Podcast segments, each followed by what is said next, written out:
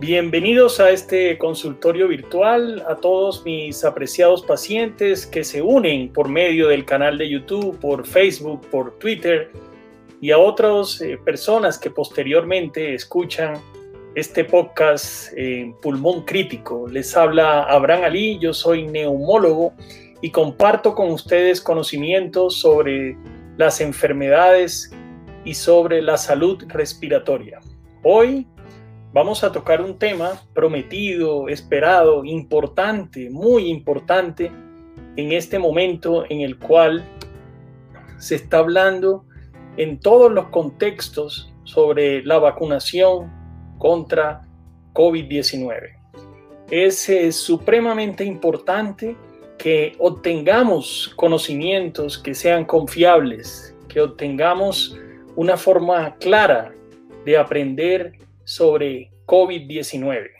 Resulta que existe mucha información en las diferentes eh, redes sociales, se habla en todos los sitios sobre la vacuna y algunos mitos, algunas cosas que quiero desmentir en el día de hoy. Entonces, eh, la utilización de esta mascarilla, de este barbijo, de este tapabocas, es para hacer un homenaje a la prevención que todos necesitamos seguir manteniendo para luchar contra la pandemia, luchar contra la transmisión de la enfermedad. No podemos en ningún momento cansarnos de continuar defendiendo las medidas de prevención. Hoy, como les acabo de comentar, voy a ilustrarlos a ustedes sobre los temas relacionados con la vacunación. Pero para ello voy a utilizar el ejemplo de Colombia. Esta es una información obtenida en el Instituto del Instituto Nacional de Salud. Y quisiera destacar que aquí se encuentra condensada esta información, adicionalmente la obtuve de la presentación eh, de la Academia eh, Colombiana de Medicina sobre toda la temática de la vacunación contra el COVID o contra la COVID-19. Es muy ilustrativo lo que está sucediendo porque todos quisiésemos saber cuál es la verdadera mortalidad. Entonces utilizaremos el ejemplo de Colombia para poder entender eso. Entonces, miren, Aquí se encuentra en esta gráfica, en esta columna, el municipio del cual vamos a hablar. Aquí está la población que tiene cada una de estas ciudades, el número de casos que se han presentado. Estamos mirando en este momento el caso de Leticia, 35 mil habitantes, 2.500 casos de COVID, 106 defunciones. Y eso da una mortalidad, que es la que pueden analizar ustedes en esta columna, todos la pueden ver, por 100.000 habitantes. Se pueden orientar para esto y si la ciudad donde ustedes viven se encuentra ubicada, pueden analizar si es Barranquilla, Medellín, Bucaramanga, Villavicencio, todas las que aparecen, acá aparece Bogotá. Y aquí se encuentra un tema completamente diferente, novedoso. Yo creo que algunos de ustedes se dieron cuenta que en algunas ciudades de Colombia se estaba tomando pruebas para evaluar si las personas tenían anticuerpos o no tenían contra COVID-19. Entonces, por eso es que se sabe que el 59% de los habitantes de Leticia ya han estado en contacto con la COVID-19. En Barranquilla, 55%. Y hay casos supremamente bajos. Medellín, solo en ese momento que se tomó la muestra, 27% de las personas en Medellín han estado en contacto contra, con la COVID-19. A ver, miremos Bogotá. Bogotá se encuentra en 30%, Cali en 30%. Entonces, eso determina que si uno correlaciona la cero prevalencia, es decir, la cantidad de gente en cada ciudad que está, ha estado en contacto, ha estado infectada, teniendo síntomas o no teniendo síntomas, teniendo pruebas o no teniendo pruebas en el momento de la infección, muestra que aquí se encuentran los casos reales que se presentan en cada una de las ciudades. Entonces esto se obtiene de la cero prevalencia aplicando el porcentaje a la población existente en cada sitio. ¿Qué ofrece eso? Ofrece un dato que no debe inspirar confianza en todos, y, e, pero es poquito tranquilizante y es la verdadera mortalidad que produce la COVID-19. Ustedes están acostumbrados a oír, a mirar que las personas que se infectan pueden morir entre un 8 a un 10%, en otras ciudades o países un 2%, Colombia se ha establecido cerca de un 3%, pero el verdadero dato de mortalidad es más cercano a lo que ustedes ven aquí. Entonces, por ejemplo, en el caso de Barranquilla, la mortalidad es realmente de 0.24%, porque Barranquilla, si estimamos una cantidad de 55% de la población que se ha infectado, tendría 700 mil casos reales y esos 700 mil casos reales se han asociado a 1.709 defunciones, con lo cual ofrece un dato de mortalidad real de 0,24%. Las personas mueren en ese porcentaje. No es un porcentaje pequeño, es un porcentaje importante que ahorita les voy a comentar más a fondo. Si toman el caso de Bogotá, que tiene 7.700.000 habitantes y que tiene una prevalencia, una infección de 30% de su población, significa que en realidad en Bogotá se han infectado más de 2 millones de personas y eso con 8.700 muertes da una mortalidad real de 0,38%. Les estoy dando esta información para que entiendan mejor la enfermedad. Ahora, aquí viene la positividad por pruebas. Entonces, otro dato que vemos todos los días es, se tomaron tantas pruebas y de esas pruebas hubo tanta cantidad de casos positivos. En la medida en que los porcentajes suben, como en este caso, por encima de 30% en la semana 32 del año pasado, lo que sucede es que tenemos una prevalencia seguramente tan alta, una circulación tan elevada del virus, que al 30%, la tercera parte de las personas que se les hace la prueba les va a dar positivo. Eso es enorme. Habla de que el virus circula por todas partes. En este momento, en Colombia, estamos cerca del 28%.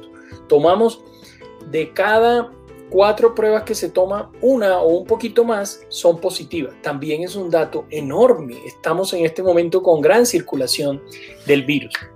Ahora, con esta información existe la desinformación de pensar que efectivamente que no se mueren casi las personas.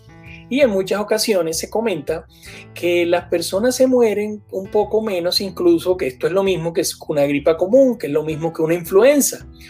Pero resulta que esta línea roja es valiosísima, porque esta línea roja que venga acá establece cómo se ha comportado la mortalidad, tomando a Colombia como ejemplo, con respecto a cómo era antes. Entonces, antes de la pandemia, en el año 2019, esta línea azul eran las personas que se morían en nuestro país. Resulta que esta es la cantidad de personas que se mueren hoy en día en nuestro país. ¿Eso qué refleja? ¿Cuál es el dato importantísimo que termina mostrando? Esa es la mortalidad agregada. Entonces es notablemente alta. Allí se encuentra el valor de la vacuna. Nosotros necesitaríamos que la vacuna funcionarse de un modo adecuado en Colombia, se suministrara de un modo adecuado para que esta línea roja bajase a esta mortalidad como la que traíamos en los años anteriores. Esto se llama exceso de mortalidad. Es valiosísimo porque nos permite entender que no es una historia popular, que no es falso. La gente se está muriendo de COVID-19 más de lo que las personas normalmente se morían antes de la pandemia. Ahora, la distribución por edades y la distribución por géneros. En general, aquí a la derecha, en verde claro, se encuentran las mujeres y acá se encuentran los hombres. Las infecciones son bastante parecidas, hay algunos grupos que se pueden desviar un poco, pero en general se infectan tanto hombres como mujeres. Se mueren más los hombres, pero la infección es semejante en ambos, en ambos grupos. Aquí pueden ver que las mujeres se infectan en el 52% en general y los hombres se infectan en el 47.7%. Y las edades, los grupos de edades que más se infectan son los jóvenes, las personas menores de 40 años, aquí en estos dos grupos, entre 20 y 40 años se encuentran los grupos que más se infectan de COVID-19 en Colombia. Entonces, la estrategia colombiana, que yo apoyo, es vacunar primero a los grupos de riesgo de mortalidad, vacunar a los ancianos, vacunar al personal de salud, vacunar a, los, a las personas que tienen otras enfermedades que los pueden poner en peligro de morir. Eso está muy bien, solo que es importante matizar con conceptos aplicados en otros lados. Por ejemplo, en Indonesia, lo que hacen es vacunar a la gente joven porque son la fuerza productiva que está saliendo a la calle y son los que se infectan. Y de esa manera presumen que al no infectarse los jóvenes no van a llevar a las personas de edad y a los enfermos el virus a la casa y por tanto van a lograr controlar de modo más fácil la infección por COVID. Son estrategias diferentes de los países. Ahora, por estratos sociales. Entonces pueden ustedes observar que el estrato 2 es el grupo que más se infecta en Colombia y el estrato 3. ¿Cuál es el sesgo? ¿Cuál es la dificultad que tiene esta interpretación? Bueno, pero ¿cuánto es el porcentaje de personas en Colombia que se encuentran en estrato 2? Es cercano a un 45% en datos del 2017. Eso es una encuesta de ese momento. Y ese 45% son datos de Bogotá, pero pudiese hacerse extensivo a otras ciudades. En general, lo que uno ve es que después de las infecciones en el estrato 2 vienen las de estrato 3, pero estos son los grupos poblacionales más grandes que hay. Entonces se mantiene una tendencia, yo diría que equilibrada entre la cantidad de personas que hay entre los estratos socioeconómicos en Colombia y las infecciones. No se salva nadie, se mantienen relativamente cerca esos porcentajes. Ahora, Vamos a explicarles un poco en qué consiste estos conceptos importantes para que ustedes los conozcan. Hoy voy a hablar yo un poquito más. Hoy no voy a tener preguntas externas, sino las que ustedes tengan, porque hay mucho por decir en este tema de la vacunación. Entonces, el concepto inmunológico se refiere a las defensas que tiene cada organismo ante las infecciones.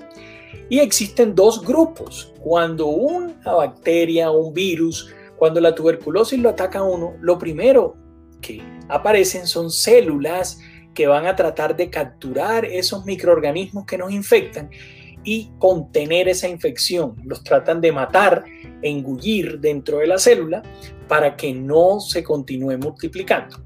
Pero el otro componente que existe es lo que se denomina humoral. No todos son células, uno tiene sustancias circulando en el cuerpo, esas sustancias esas proteínas se denominan anticuerpos y son capaces de capturar estos que llegan, con los microorganismos, son extraños al organismo y se denominan antígenos. Entonces, las defensas del organismo, los anticuerpos, cuando entra un antígeno dentro del organismo, lo captura, lo trata de aniquilar. Esa más o menos es la secuencia que se produce en estos casos. Entonces, acá esto lo tomé de este WordPress que pueden ver abajo. Cuando entra una, un virus de COVID-19, está circulando en un momento dado, luego de atravesar todo el sistema de la vía aérea superior y entra a los vasos sanguíneos. Y estas estructuras amarillas que ustedes ven aquí son los anticuerpos que se van a pegar contra el COVID y en algunos casos hay personas que tienen una inmunidad natural, que estos anticuerpos están tan bien preparados que se pegan contra el virus y no permiten que se desarrolle la enfermedad. Entonces, cuando uno habla de vacunación, lo que trata es producir en el cuerpo esos anticuerpos que nos van a defender. Ahora, ¿por qué generalmente tienen que ser dos vacunas? Porque cuando se inyecta la vacuna en este sitio, se va a producir este anticuerpo que se llama inmunoglobulina M. Los que se han hecho exámenes saben que uno le reportan inmunoglobulina M inmunoglobulina G. Entonces, cuando aparece la inmunoglobulina M positiva, significa que la infección es reciente. Y usualmente ustedes la pueden capturar aquí en este sitio, hacer la prueba dentro menos de dos semanas aparece positivo es que la infección tiene menos de dos semanas y después de ese tiempo comienza a crecer la inmunoglobulina G. Entonces, cuando reciban un reporte con inmunoglobulina G positiva, lo que está indicando es que la infección ya se produjo hace un tiempo y ya el organismo tiene defensas. Pero si uno nuevamente vacuna o se infecta, lo que va a suceder es que la segunda eh, pico de inmunoglobulina G y de defensa del organismo es mucho más alto. De esa manera, al tener segunda dos dosis de la vacuna, se va a presentar una elevación en la inmunoglobulina G y así el organismo va a tener grandes defensas. Esa es la parte de la explicación de por qué realmente obtenemos una defensa cuando nosotros somos vacunados. Ahora, esto es familiar para ustedes ya. Esto es un COVID-19. Este es un coronavirus, SARS-CoV-2. Ese SARS-CoV-2 tiene las espiculitas que ya vieron en las imágenes previas y esa espiculita se llama proteína S. Esos cachitos se llaman proteína S y las vacunas se ha visto que deben ejercer un efecto de altísima producción de anticuerpos y de defensa cuando se diseñan para atacar específicamente ese sitio, esa proteína, no a las otras. Hay proteína E, M, pero esas no generan tanta defensa, tanta inmunogenicidad. Ese es el concepto. Pero las vacunas se pueden diseñar con pedacitos de esto, que es eh, la punta, la espiga de la COVID-19, o se pueden generar, producir con material genético RNA que viene saliendo de dentro del virus. Y aquí comienzan los temas interesantes cuando uno habla del tema de la vacunación. Entonces, ¿cuáles son las vacunas para las cuales tenemos acceso o posibilidad de recibir en Colombia? Entonces, comencemos con la vacuna de Pfizer y BioNTech. Esa es una vacuna que contiene o se produce con base en RNA. Recuerden, aquí viene el material genético del virus y lo que hacen es tomar un pedacito de ese gen, un pedacito, ponerlo en la vacuna, multiplicarlo para que ejerza la defensa. Entonces, esa es la vacuna de Pfizer. Tiene que aplicarse dos dosis. Y aquí viene algo importantísimo, la efectividad de la vacuna es de 95%. Entonces, de 100 personas que se vacunan, podrían infectarse 5 si están en contacto con el virus, pero las otras 95 están muy bien protegidas. El problema de esta vacuna y todo lo que ustedes oyen en los medios es porque requiere ultra refrigeración menos 70 grados centígrados. Esa es una gran limitación. Acá no tenemos opción en este momento y la otra vacuna posible con la cual existen convenios en Colombia es la vacuna de AstraZeneca. Esa eh, viene en un virus genéticamente modificado. Ese virus genéticamente modificado es un adenovirus, produce infecciones, sobre todo en los niños, y allí montan el, el material con el cual se va a obtener la respuesta para la defensa de las personas. Son dos dosis también. La dificultad es que algunos estudios han hablado de una efectividad de 60%, lo cual uno la percibe como supremamente baja o muy baja comparado con el 95 que han obtenido los otros. Pero la vacuna funciona. Ventajas que requiere solamente una temperatura normal de congelador. Y aquí pues presento la vacuna rusa porque se ha comprado en algunos países. Argentina ha comprado vacuna rusa. Ellos también funciona esta vacuna con un vector viral así como el de AstraZeneca. También son dos dosis y teóricamente tiene una eh, efectividad de 92%. Ahora, traje esta diapositiva porque aquí se encuentra la otra vacuna que estaríamos esperando que llegue de modo importante a Latinoamérica y a Colombia, que es la vacuna de Johnson y Johnson que viene en un adenovirus también y esa va en la fase 3 de los estudios. Algunas personas en Colombia, muchos médicos cercanos, están en este proceso de la investigación para la vacuna de Johnson Johnson. ¿Cuál es la ventaja enorme que tiene la vacuna de Johnson Johnson? Que solamente requiere una dosis. Esa es una ventaja importante. No requiere gran refrigeración. Ahora, Ustedes han oído de la cepa surafricana, de la cepa que está en, el Reino Unido. Esta imagen es tomada del mundo.es y es mostrar cómo la COVID tiene diferentes presentaciones. Esto significan las cepas. Es decir, es el mismo, esencialmente, el mismo COVID, pero el material genético dentro, que aquí está representado por gafitas, por guantes, por eh, gorros, hace que se comporte un poco diferente y ese comportarse un poco diferente termina llevando a que sea más contagioso o menos contagioso. Entonces, el mismo con unas diferencias genéticas como las que tenemos los seres humanos. Pero aquí comienzo a responder las grandes preguntas o los grandes temores que me han llegado en esta semana mientras estaba preparando esta presentación para ustedes. Y el punto más grande sobre el que temen la mayoría de las personas es que se ha hablado de las reacciones alérgicas de la vacuna de Pfizer. En general, todas las vacunas pueden producir reacciones alérgicas. La de Pfizer la han relacionado con anafilaxis, que es una reacción alérgica. Esto es una reacción alérgica supremamente grande. Pero quiero manifestarles que la cantidad de casos de alérgico es de 11 casos por millón. 11 casos por millón. Es, una, es un dato de, de alergia bajo, pero allí viene un tema importante. Es un caso, un dato de alergia bajo, pero requiere tomar las medidas adecuadas. Entonces, esta información se ha obtenido de casi ya 2 millones de dosis colocadas en los países en los cuales tiene aprobación. La otra información que a ustedes les tiene que interesar mucho es que la alergia importante ocurre dentro de los primeros 15 minutos.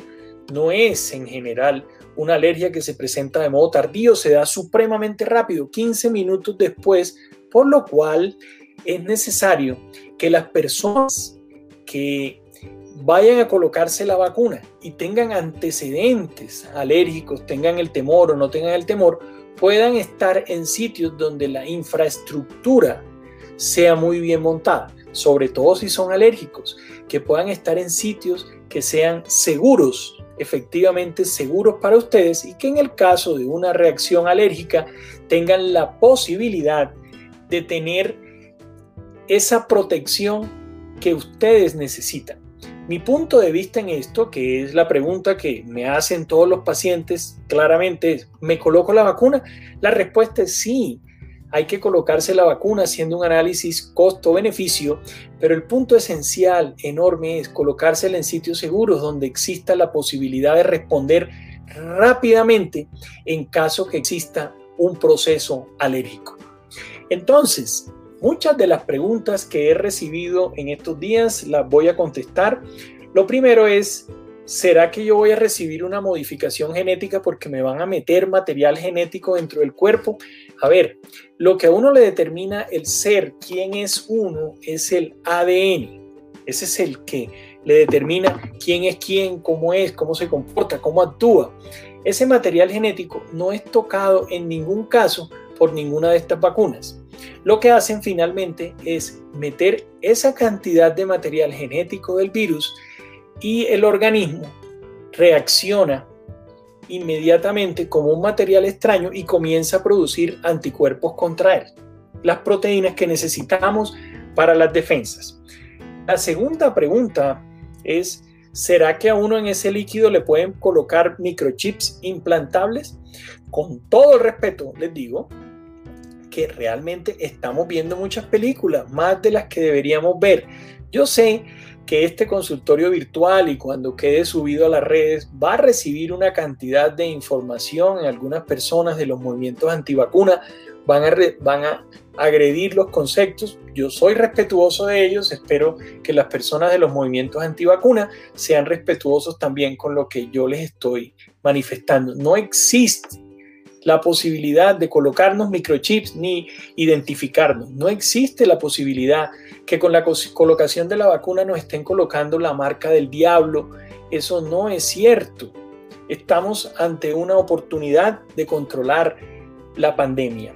Lo tercero es que algunas personas han preguntado, usted, doctor, dijo en un consultorio previo por allá en el mes de mayo o junio que la vacuna estaba lejos porque ese proceso de la vacuna duraba varios años.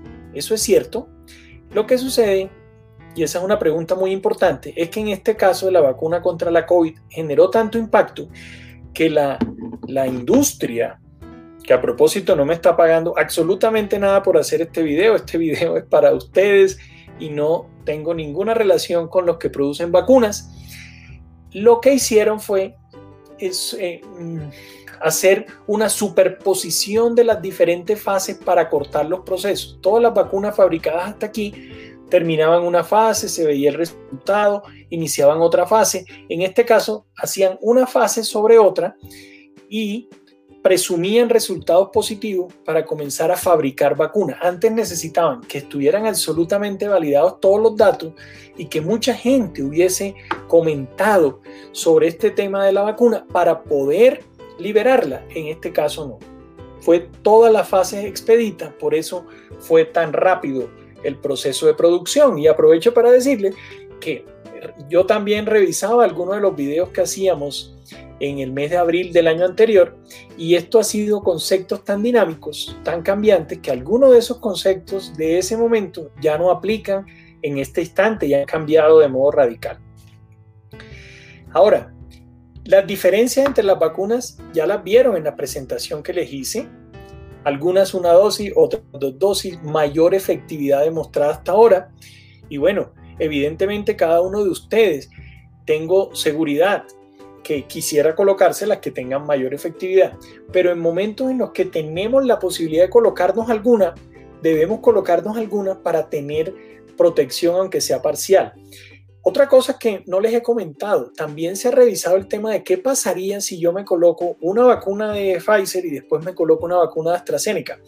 Eso no debería dar problema. Ese impacto que se presenta es supremamente interesante porque recuerda que todos son la suma de las defensas. Entonces podría ser hasta mejor generar combinaciones de vacunas porque se generaría mayor estímulo sobre el sistema inmune. Ese es para que vean que hay que tener en esto menos temores de los que se han planteado. Me preguntan, ¿qué viene después de la vacunación? ¿Hay que seguirse cuidando? ¿Hay que seguir con tapaboca? Claro que sí, esto no es la solución definitiva. Recuerden que ninguno de nosotros va a poder saber si hace parte del 5% que no tiene protección.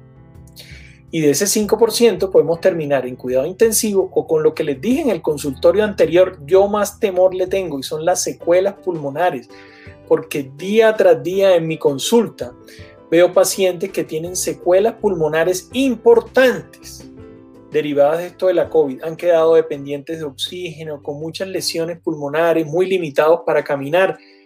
Entonces, es necesario entender que la protección debe continuar. Hay personas que no van a tener protección y yo debería buscar la forma de no transmitirle a estas personas nuevos virus.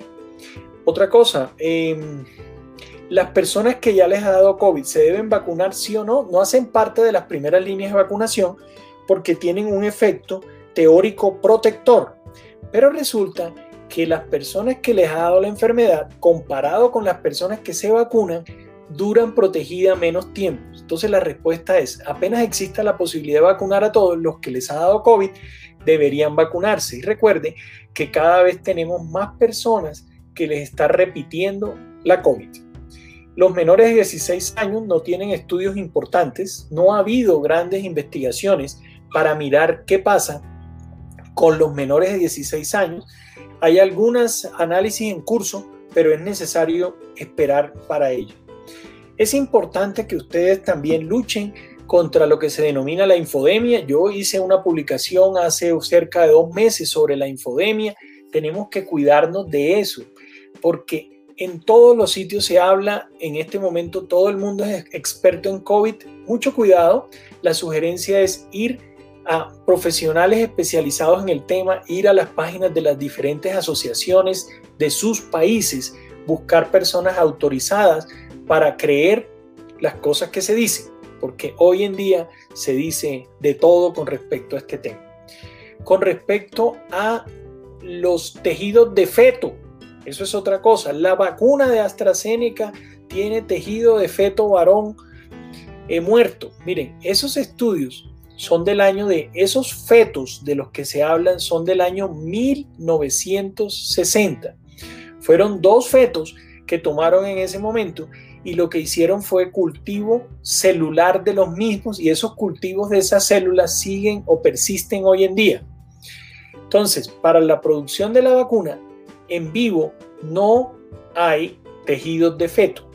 Los tejidos que se utilizaron para cultivo y para todo este proceso fueron unos completamente diferentes. O sea, eso que han comentado realmente no existe, no es posible que tengamos en cuenta esos comentarios y la Iglesia Católica mm, pienso que está en proceso de liberar conceptos en los cuales no tiene oposición a las vacunas. Eso no significa que está apoyando eh, los abortos ni que todo este tema de las vacunas han sido un montón de madres que han abortado a sus niños para coger ese tejido. Esos son conceptos absolutamente falsos. Así que mi mensaje en relación con esto es, adelante, eh, un temor responsable, unos factores de riesgo específicos de algunas personas hacen que deban cuidarse un poco más y para ellos, sobre todo para los pacientes, que es a quien va dirigido estos mensajes que doy cada semana, es ir a sitios confiables a colocarse la vacuna cuando todo esto esté organizado, que tengan un nivel de complejidad mayor si ustedes tienen algunos fenómenos alérgicos. Entonces, eh, paso a saludar y a compartir. Luis siempre está aquí de primero conectado. Angélica hacía rato eh, que no la veíamos por aquí. Entonces, muchos eh, de las personas que se están conectando hoy en día son eh, mis pacientes. procederé a contestar los que tengan algunas dudas por esta ruta. Espero que toda esta información que les he compartido sea útil para ustedes, que les ayude a perder el miedo. Aquí me preguntan que la vacuna es segura que hay muchos mitos, pues sí, eh, esto fue preguntado a las 6.04 cuando no había iniciado toda la información. Espero, eh, Marcos, que sea útil para ti todo lo que he comentado. Eh, el uso de fluocortisona, sí, eso, la vida sigue, los pacientes siguen enfermos y las medicaciones que haya que utilizarlas hay que seguirlas utilizando sin ninguna duda. No podemos eh, vivir en una cuarentena estricta por toda la vida hasta que esté eh, contenida todas las infecciones en la población. Como les digo, es necesario eh, continuar adelante. pregunta Luis, creo que me dio COVID, pero no me hicieron el examen, perdí el sabor y el olfato. Escalofrío, ¿te dio COVID? ¿Te dio COVID Luis? pues supongo que ha pasado algún tiempo eh, la mortalidad de pacientes con EPOC, resultados terribles en pacientes con EPOC no han sido tan grandes como se esperaban, lo mismo que en los pacientes asmáticos cuando les ha dado COVID. Entonces, qué bueno, bendiciones porque esto ha estado bien. Eh, gracias, Argemira, eh, por tus palabras. Si tienen alguna duda, aquí utilizaré unos minutos más para resolver algunas de sus preguntas o pueden hacer sus comentarios. No es fácil hablar de este tema, espero que hayan entendido. Eh, Wanda, eh, sí, te debes colocar la vacuna, sin ninguna duda. Espero que esté llegando pronto a Puerto Rico. Eh, Elizabeth, ¿Cuándo es recomendable practicar, practicar de inmunoglobulina después de dar positivo al fin de validar si ya tengo o no tengo anticuerpos? Si el diagnóstico es confirmado, vas a tener anticuerpos. Yo utilizo anticuerpos más bien en pacientes en los que he tenido algún grado de duda si existió o no existió COVID, si ha habido contacto con los familiares o para hacer un screening de la enfermedad. Eh, pero en general no es necesario hacer las mediciones de modo rutinario. Pregunta Robert que si habría riesgo para los asmáticos con alergia. Eso fue lo que comenté. Sí hay un riesgo mayor, pero no significa que no deba colocarse, sino guardar las precauciones eh, comentadas. Eh, Robert. Eh, aquí está Chafía haciendo comentarios. Muchas gracias. Tenemos que luchar contra la desinformación. Esa es una función de todos los médicos. Está Juan, que es un youtuber afamado tiene cerca de 50 mil eh, seguidores. Pregunta o comenta, me ha llamado la atención que en la población del estudio Pfizer solo hubo 10 casos de COVID severo. ¿Es posible que tomaran pacientes de menor riesgo? Eh, no creo. En ese momento en que se comenzó a diseñar el, toda esta situación, los pacientes eh, realmente que se unieron fueron todos los que quisieran. Recuerda que se hizo una búsqueda masiva de pacientes de modo rápido. Y la Cancino, no te entendí. Tálvaro, hoy hay muchas personas unidas. En este momento hay 95 personas que están conectadas en directo. Eh, sí, Angélica, supe lo de la llegada de las vacunas a Chile. Chile y México fueron los primeros. Eh, Juliano Cova es siempre un estudioso del tema de, la COVID. Eh, el RNA mensajero, como te dije, entra al organismo y después entrar al organismo estimula la respuesta genética de la producción de las proteínas que nos defienden y vector es montar las proteínas sobre un adenovirus para que entre de un modo más adecuado al organismo. Son las dos formas de mirarlo. Eh, antecedentes alérgicos, aplicar la vacuna, aplica todo tipo de alergias. En general, todos los seres humanos somos alérgicos a algo. Mire, muy importante tu pregunta porque no es que los seres humanos nos dividimos en los alérgicos y no alérgicos. Uno es alérgico a una cosa específica. En este caso estoy hablando de los que tienen gran grandes manifestaciones alérgicas. Ah, sí, sí, eh, Mina, esa es eh, la marca del diablo y algunas personas de creencias religiosas un poquito más em, conservadoras están pensando este tipo de cosas y por eso no se van a colocar la vacuna. Ojalá ustedes no estén en parte de esos grupos. Em, ¿Se pueden colocar la vacuna a los pacientes con enfermedades autoinmunes? Eh, sí, hay que colocarla porque la respuesta inmunológica no la tienen las personas con enfermedades autoinmunes de modo directo. Hay que vacunarse. Eh, acá pregunta, en general ya te contesté ese comentario. Chuy, ¿los pacientes con esofagitis se pueden poner? Claro que sí, eso sí no tiene ninguna contraindicación. Ivermectina que publicaciones recientes ya ahora eh, están diciendo que no funciona en las grandes series, pero hay una respuesta inmunológica, por eso yo a algunos de mis pacientes eh, se las coloco todavía, por la respuesta inmunológica teórica, pero no en la respuesta específica de los pacientes y menos en la prevención. los pacientes con PTI y fibromialgia podemos tener alguna reacción, no se espera mayor que la población general. Eh, Joaquín, Guillermo, alérgica a los AINES, paciente con EPOC, ¿qué riesgos hay? El riesgo normal de toda la población Ninguna de estas drogas es un AINES. Alba marina, eh, artrosis, no hay ningún problema. Lin Lin, eh, la persona que le ha dado COVID de colocarse dos dosis o una sola, dos dosis en el momento que toque, a menos que sea la vacuna de Janssen, de Johnson y Johnson, que es una sola. Eh, ya esta pregunta la contesté. No hay relación directa con los AINES. con mucho gusto. Doris, es cierto que una de las secuelas de la vacuna es esterilización, no, otro mito urbano absolutamente falso. Ya esto lo contesté, son dos dosis. Pablo Sanderit, tengo fibrosis, artritis, Cushing, fracturas, osteoporosis severa, infarto. ¿Me debo poner la vacuna? Más que nadie. Tú la tienes más indicada que nadie, Paulus. Eh, Yamile Correa saludando, Gloria Vega, Mauricio, eh, Natalia Roncancio, saludos. Ok. Eh, Luz Marina Trivilcott. Si salgo de la calle peligro que me vuelva a contagiar, quedé fue con dolor de espalda. Eh, como les he comentado antes, cuatro meses comienza nuevamente a aumentar la probabilidad de reinfectarse de COVID a los que ya lo tuvieron a los cuatro meses.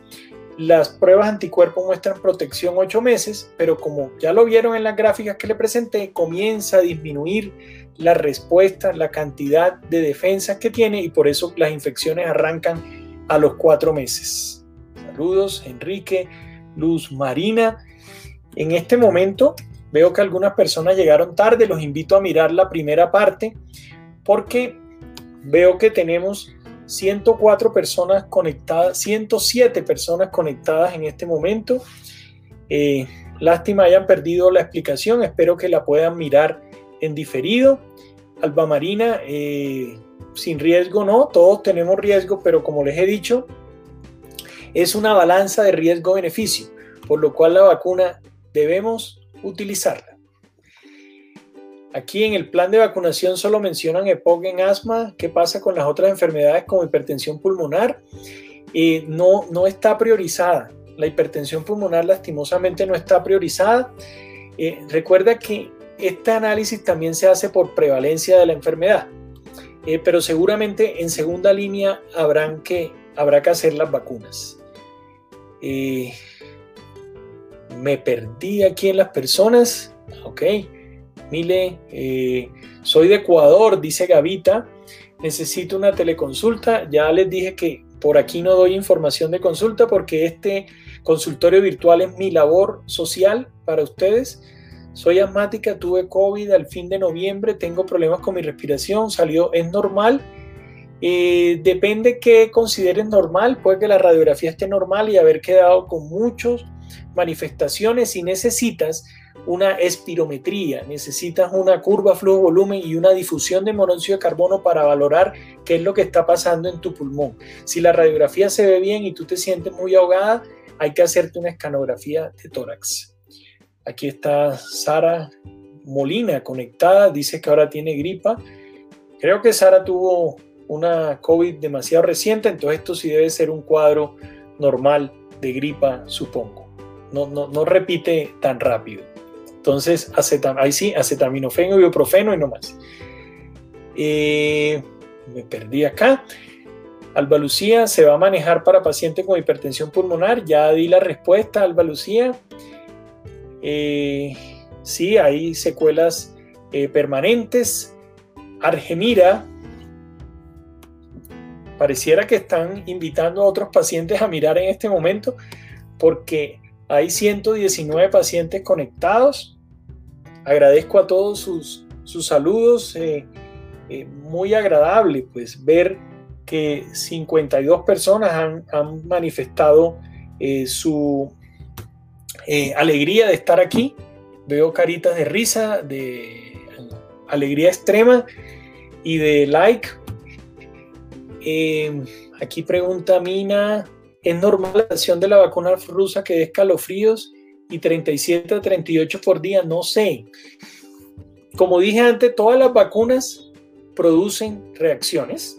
Cuando uno se vacuna contra la influenza, es muy, muy frecuente eh, que se produzcan reacciones eh, de este tipo, con fiebre y escalofríos. Entonces, pensaría que la vacuna rusa no tiene eh, por qué no dar este tipo de reacciones.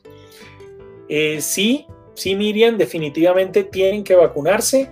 Aquí está Naida Ali, es eh, mi familia, es mi tía, está conectada. Saludos. Ah, ya se puso la vacuna y le fue muy bien. Sí, existía un temor correlacionado con el hecho de que había alergia a la aspirina precisamente y no tuvo ningún problema. Eso no existe una relación entre una cosa y otra. Y aquí hay eh, manifestando Fanilú, una epilepsia mioclónica, linfaxia, atelectasias, alto riesgo, debilitante, 13 años, perdió el habla, se alimenta, ¿me puede despejar las dudas? Eh, ¿Cuál es la duda? Me perdí un poquito. Eh, a ver, me manifiestas todo. La pregunta, si estamos hablando de vacunas, supongo que se relaciona con que si se debe vacunar, sí. Eh, si no me contacta por otro lado para responder la pregunta si fue que no comprendí bien, pero si es relacionado con la vacuna, sí. Asma, sí. Eh, prácticamente no hay contraindicaciones absolutas para la vacuna. Eso es algo que yo creo que ya me han podido eh, captar en este momento de la presentación. tromboembolismo, neumonía, dice Juan, derrame pleural, está bien, voy haciendo ejercicio suave, pero la disnea sigue aún muy bien. Hay que continuar haciendo actividad física. Evento cerebrovascular, colocar la vacuna sí. Eh, cáncer sí. Insisto, no hay algún ejercicio, los ejercicios aeróbicos, Juan, son lo más importante, que haya consumo de oxígeno y te reentrene y te prepare el pulmón para una actividad normal. saludos a Consuelo. Creo que Consuelo me necesitaba el día de hoy, pero no vi que me dejó ningún mensaje. Eh, sí, la respuesta a esta. Saludos desde México. La vacuna china, no la conozco, cero experiencia de la vacuna china. No, sé nada al respecto.